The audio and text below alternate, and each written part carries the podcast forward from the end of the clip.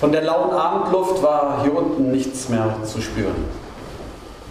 Hier roch es nach kalter Angst und von den Wänden stieg ein modrig unangenehmer Geruch auf. Licht gab es nicht. Und als der grobe Riegel rau an der Wand hinabstarrte und schließlich in dem Schloss hängen blieb, wussten sie, die Tür war verschlossen. Sie wussten nicht, für wie lange. Vorher hatte man ihre Füße in einen Block gesperrt. Holz aufeinander, ohne Rücksicht auf ihre Knochen. Es tat jetzt schon weh. Die Hände in Ketten an der Wand befestigt. Die Rücken wund. Nicht nur ein bisschen, blutig wund. In all dem Schmutz. Kannst du noch, Silas? Geht schon. Und du, Paulus?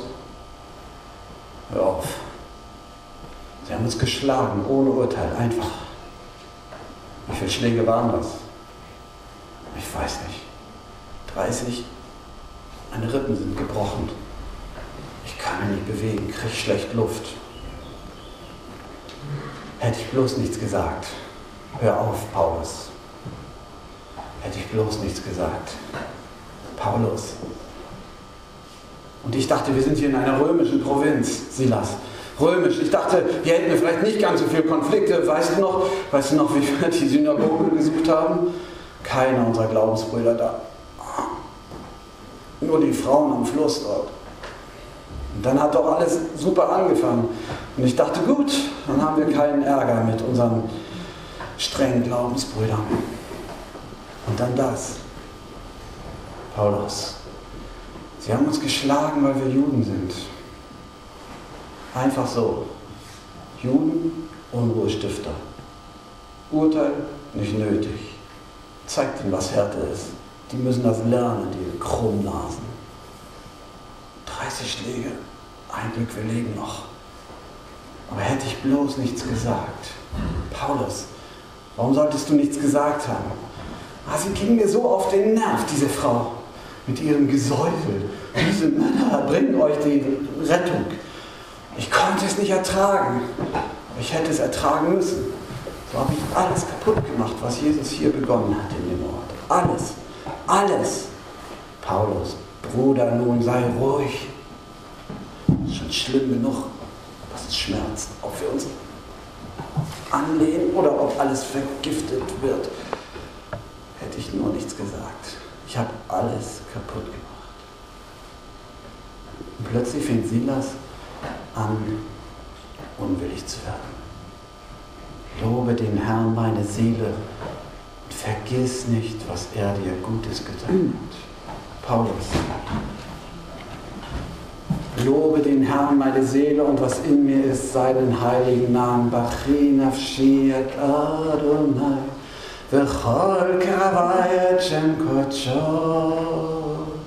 Bachin nafshi et Adonai. Und Paulus fängt an mitzusingen. V'chol kavai et Shem kodsho. Lobe den Herrn meine Seele und seinen heiligen Namen. Lobe den Herrn meine Seele. Was singen die da? Ey, haben wir noch nie gehabt. Haben wir nie gehabt, dass da einer im tiefsten Kerker noch was singt. Haben sie die nie im Block gespannt oder was? Ey, Jungs, was singt ihr da? Lobe den Herrn meine Seele. Die Melodie gelingt nicht. Aber sie singen. Und die Gefangenen hören zu. Was singen die da? Sie loben Gott mitten in diesem Kerker. Keiner kommt hier raus, ohne dass er den Preis bezahlt hat. Halb totgeschlagen sahen die aus, aber die singen. Singt weiter, Jungs. Hat noch keiner hier gesungen. Und sie singen. Lobe den Herrn. Sie singen lauter. Und Paulus merkt mit jeder Silbe, die er singt, mit jedem Wort, das er ausspricht, laufen Tränen der Wut und der Enttäuschung, der Verzweiflung aus ihm heraus. Lobe den Herrn, meine Seele, und vergiss nicht, was er dir Gutes getan hat, der dir all deine Sünden vergibt, der heilt alle deine Gebrechen, der dein Leben vom Verderben erlöst. Lobe den Herrn, meine Seele, lob ihn, lob ihn.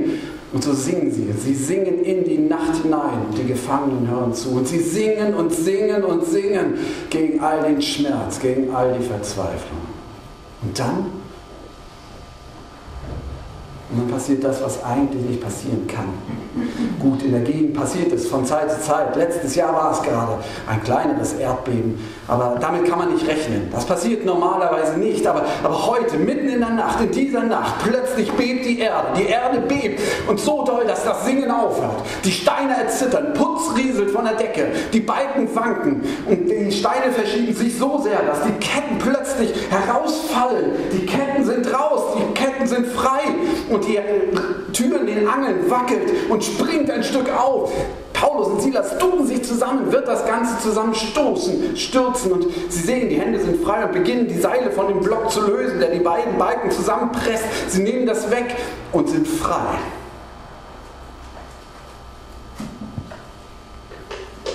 An dieser Stelle bekommen wir mit, dass die Geschichte mit einer ganz anderen Geschichte verwoben ist. Die laue Abendluft vermischt sich mit dem Duft des Weines in seinem Becher. Ein Mann in den besten Jahren. Lebt am Rande der Stadt, gleich am kleinen Flüsschen von Philippi. Und äußerlich gesehen geht es ihm blendend. Er hat eine wunderschöne Frau, Kinder ohne Zahl und sogar Bedienstete. Bedienstete für sein Gefängnis, das er betreut, Bedienstete für zu Hause. Aber er lebt am Rande, am Limit. Er merkt das, dass alles, alle Termine zu viel sind. Er lebt so, dass er denkt, wenn nichts dazwischen kommt, funktioniert es gerade so. Aber ist das das Leben, das ich will? Selbst als er da in der lauen Abendluft seinen Wein trinkt, wirkt es so wie ein Termin. Jetzt ist Erholung dran. Aber die Erholung setzt nicht ein. Die Kinder waren auch schon mal erfolgreicher. Die Frau war auch schon mal hübscher. Und die Bediensteten nur Sorgen. Er kommt nach Hause und muss ihn gleich zurechtweisen. Er hat wieder nicht getan, was die Frau befohlen hat. Er schlägt den Barsch ins Gesicht, die Nase blutet, wischt das auf und verschwindet. Der Wein schnappt etwas über, aber der Terminkalender sagt Erholung. Er lebt am Rande. Wenn nichts dazwischen kommt, geht es. Aber wie lange will ich das noch? Wie lange halte ich das durch? Wie lange soll das Leben sein? Gut, wenn nichts passiert. Während er die Abrechnung schreibt für sein Gefängnis, dem er vorsteht, dem er mit seinem Leben zur Verfügung steht und dessen Leben genommen werden würde, nein, sein Leben würde ihm genommen werden, wenn etwas dazwischen käme, er weiß, er lebt mit dem Risiko, schreibt die Abrechnung, und schläft über den süßen Wein ein. Bis,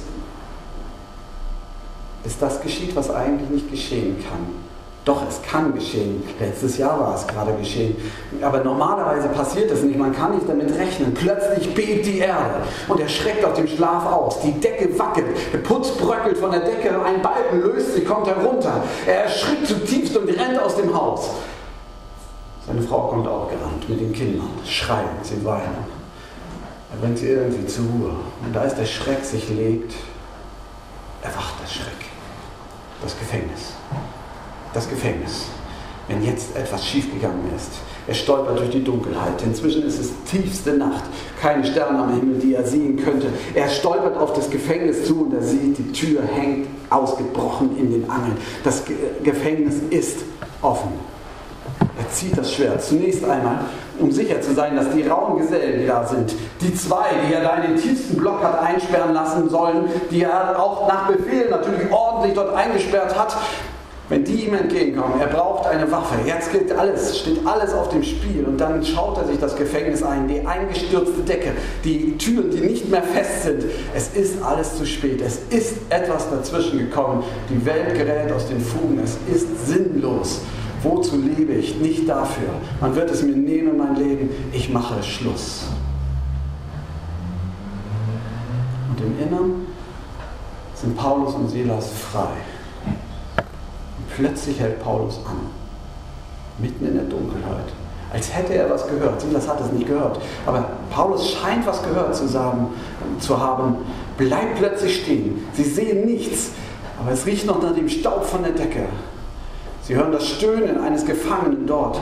Wir kommen zur Hilfe, aber Paulus bleibt stehen und ruft, tu dir nichts an! Tu dir nichts an, es ist nicht zu Ende, tu dir nichts an! Wir sind alle hier!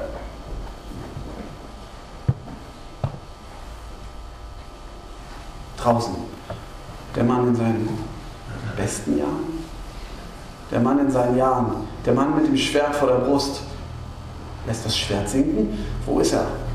Licht! Und diesmal geht es ganz schnell. Das Licht kommt, die Kerze kommt, die Öllampe und sie gehen hinein in den Kerker. Das Schwert zunächst noch schützend vor sich. Was wird passieren? Er sieht links und rechts Gefangene unter Trümmern. Manche stöhnen, manche sitzen einfach noch völlig im Schock, aber keiner scheint entflohen zu sein. Kommt er bis ganz unten, bis ganz unten zu dem Raum, wo wirklich die dunkelste Nacht war und von wo die Stimme kam. Und da stehen Silas und Paulus die Geschundenen mit den zerschlagenen Augen und zerschlagenen Rücken, blutend stehen sie vor ihm und sagen, tu dir nichts an. Da sinkt das Schwert und mit ihm sinkt alle Spannung. Er fängt an zu zittern und kann nicht mehr. Während eben noch die Erde bebte, bebt jetzt sein Leben zutiefst. Er sackt auf die Knie und er, der Herr, der den Gefangenen zeigte, wo oben und unten ist, sackt auf die Knie und sagt, meine Herren, was muss ich tun, um gerettet zu werden?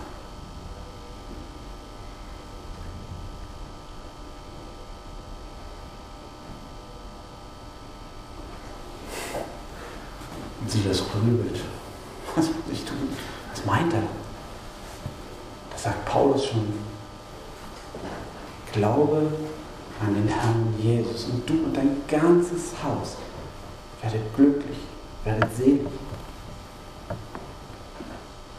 Silas denkt, was ist das? Aber es stimmt.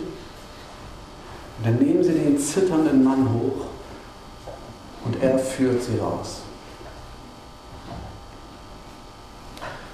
Und er beginnt, die Kleider abzumachen. Sie liegen beim Gefängnisaufseher auf seiner Lodge. Und er fängt an, die Wunden zu versorgen. Und während er lang streicht, ganz vorsichtig, und seine Bediensteten Silas versorgen, da hört man, wie Paulus ganz leise sagt, danke. Man weiß nicht, wen er meint. Und während Tränen aus seinen Augen fließen, bereiten sie das vor, was er über Jesus erzählt, wie er selbst vom Verfolger zum Jesus-Liebhaber wurde. Und er erzählt von diesem Herrn, Jesus. Und seine Augen leuchten, während sein Rücken schmerzt. Jesus. Er kann dein Leben heilmachen. Auch meins. Und sie reden die ganze Nacht, bis am Morgen die Sonne aufgeht und der Gefängnisaufseher das Zittern zu Ende bringt und sagt, kann ich getauft werden? Diesem Herrn will ich auch gehören. Und da steigt er und seine Frau und die Kinder auch der, der das Gesicht wund geschlagen hat. Sie alle steigen in den kleinen Fluss dort bei Philippi. Und Paulus mit schmerzendem Rücken tauft sie.